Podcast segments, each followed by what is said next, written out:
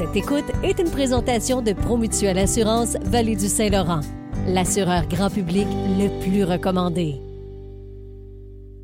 Avec nous, Catherine Saint-Jean du service de police de la ville de Granby, parce qu'on parle sensibilisation ce matin. Je suis certaine que vous avez déjà eu cette conversation-là avec vos jeunes. Euh, dire, fais attention, quand tu, tu sors ce soir, euh, vérifie ton verre. Salut, Catherine. Oui, bonjour. Euh, moi, je me rappelle, je l'avais eu la conversation avec mes parents, puis j'avais roulé des yeux, tu sais, en me disant, ben voyons donc.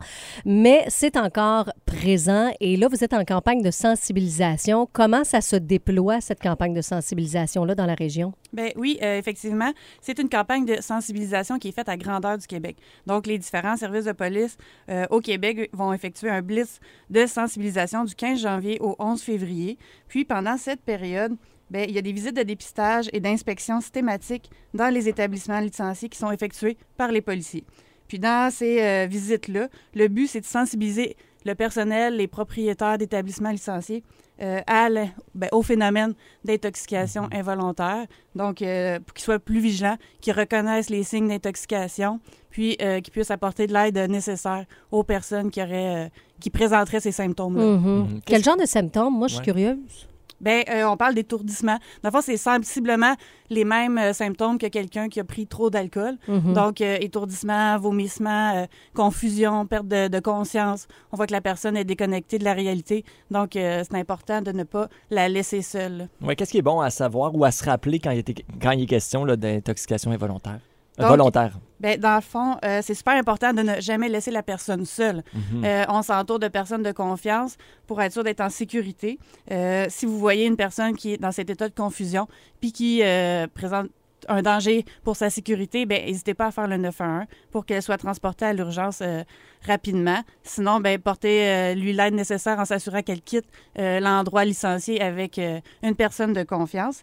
Si nous, on se rend compte qu'on a subi ça, qu'on a été possiblement intoxiqué à notre Ouais. insu, euh, c'est important de se rendre à l'urgence. On peut réaliser une trousse urinaire légale.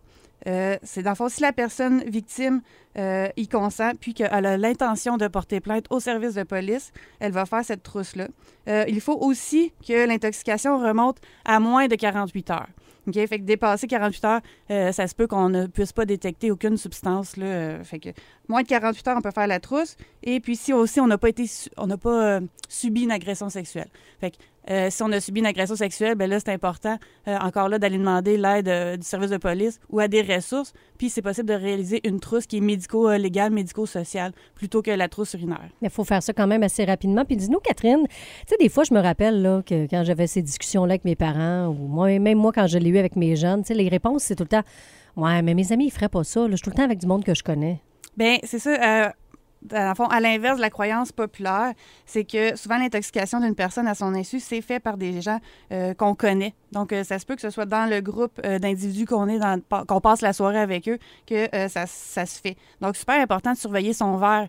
Euh, on garde un œil dessus, quitte à mettre un- quelque chose par-dessus notre verre, mettre notre main. On- si on perd notre, notre verre de, de vue, ben consommez-le pas. OK? On l'abandonne, on s'en commande un nouveau. Si quelqu'un nous offre un verre puis qu'on n'a pas vu, qui a été préparé devant nous, euh, c'est mieux de le refuser. OK? Mhm. On ne sait pas euh, qu'est-ce qui peut avoir été mis à l'intérieur de notre euh, consommation.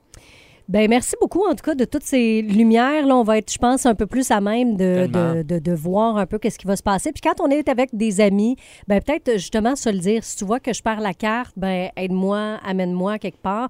Puis des fois, tu sais, la problématique, c'est qu'on se sent coupable aussi en tant que personne. On se dit, est-ce que c'est moi, j'ai-tu trop bu? Mais effectivement, c'est souvent, vu que c'est à ton insu, tu le Ouais, sais pas. là, Tu le sais. pas. C'est ça. Fait que c'est important d'aller demander de l'aide puis ne pas se gêner, ne pas penser que c'est de notre faute. Pas avoir honte. Merci beaucoup. Euh, je vous laisse euh, quelques numéros de téléphone, là, notamment euh, pour le soutien, l'écoute, le conseil, le 811. Signalement, toujours le même numéro de téléphone, c'est-à-dire le 911. Et si vous pensez que vous avez été euh, victime de violences sexuelles, ça peut être le 1-888-933-9077. On parlait ce matin avec l'agente Catherine Saint-Jean du service de police de la ville de Granby.